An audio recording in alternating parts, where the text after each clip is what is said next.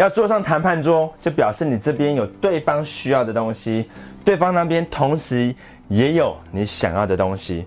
要有这样的前提，你才有谈判的必要。但一场谈判的输赢，很多时候其实在坐上谈判桌之前就已经决定了。那你知道该先做哪些事情，才能提高你在谈判桌上的胜算吗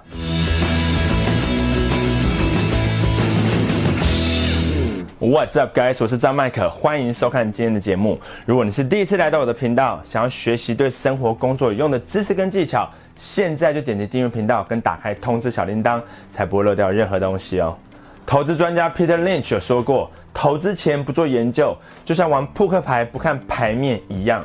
那同样的道理，在谈判之前，一定要先算好自己有多少筹码，那对方又有多少筹码，以及最重要的。对方的底牌可能会是什么？当然，最好的谈判策略就是连谈都不要谈。如果你有这样的实力，可以不跟对方谈，那很恭喜你，因为这代表你有完全的优势。那对方大概就只能配合演出，接受你提出的多数条件。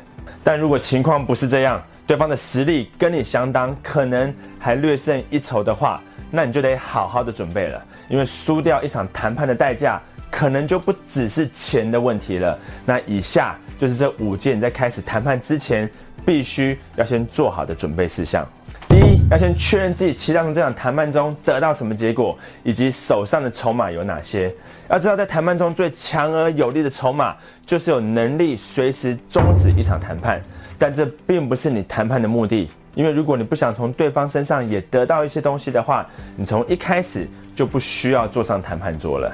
所以要先确定你的目标、你要的条件、能接受的最低限度，以及能拿出什么东西来跟对方谈。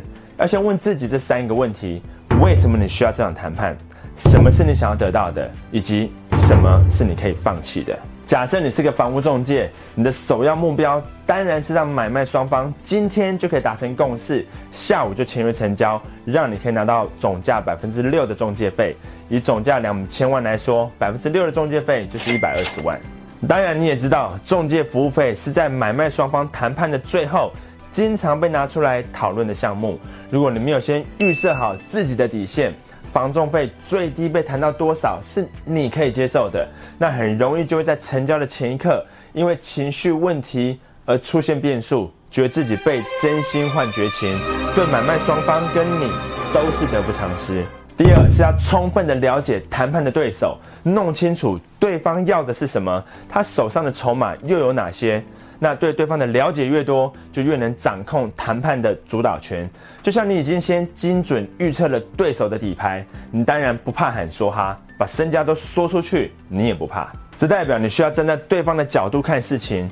那有一个很简单的方法，就是问自己：如果我是对方，我的主要目的是什么？我想要得到什么？那什么是我想要得到的条件？以及我愿意放弃什么东西？当你完全进到对方的角色扮演中。用对方的观点来看这一整件事情，就会很像是一个人下两边的棋，白纸黑纸都是你。对方还没出手，你就已经看到十几步之后了。这场谈判就会照着你所编好的剧本完美演出。那第三是要准备好所有可以佐证你所提出的论点的所有资讯，这包含相关的数据、图表、文件、照片、影片，甚至是证人。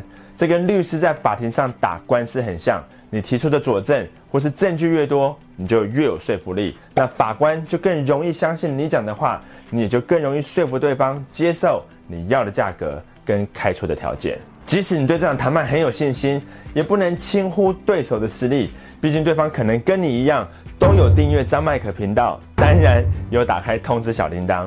你所知道的一切，对方掌握的可能比你还多。频道的每部影片你都有看。但对方可能看了三四遍，而且还做笔记。这个就是为什么你永远都不应该低估你的对手，因为他们的目的都跟你一样，就是赢得这一场谈判。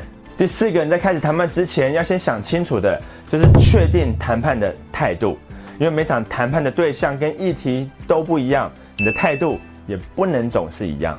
假设谈判的对象是公司长期合作的大客户，谈判的内容跟结果对公司不会有太大的影响，像是付款条件或是交货的时间，那你就可以抱着让步的心态来进行这场谈判，在没有太大的损失或影响的情况之下，尽量去满足客户的需求，因为这样子也能够累积你下一次谈判的筹码。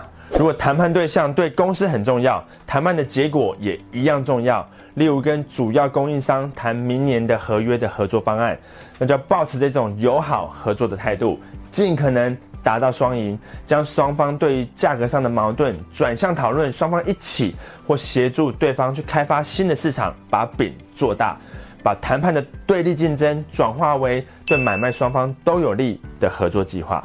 如果谈判的对象跟结果都不是太重要，那就不用浪费太多时间在这上面了，反正你也不在乎结果。对吧？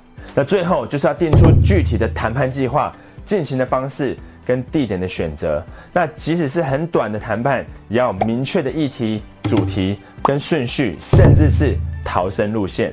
那例如你想跟一个情绪不稳定的约会对象谈分手，那你就要好好的保护自己的安全，尽量约在人多的地方。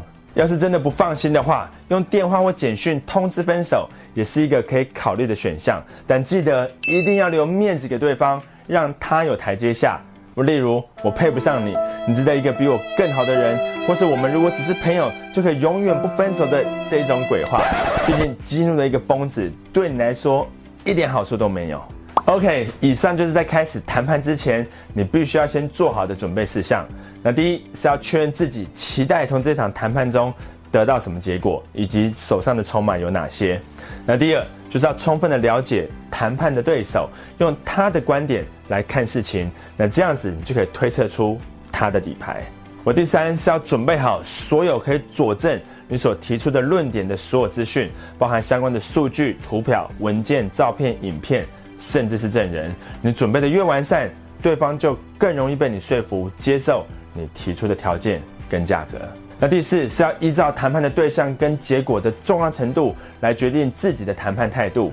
那最后呢，就是要定出具体的谈判计划跟进行的方式，包含选择的地点。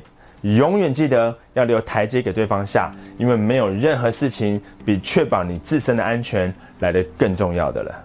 OK，希望今天的谈判技巧能够对你有帮助，在下面留言让我知道你可以如何在下一场谈判中。应用这些资讯来获得你要的结果呢？非常感谢今天的收看，我是张麦克，那我们下部影片见。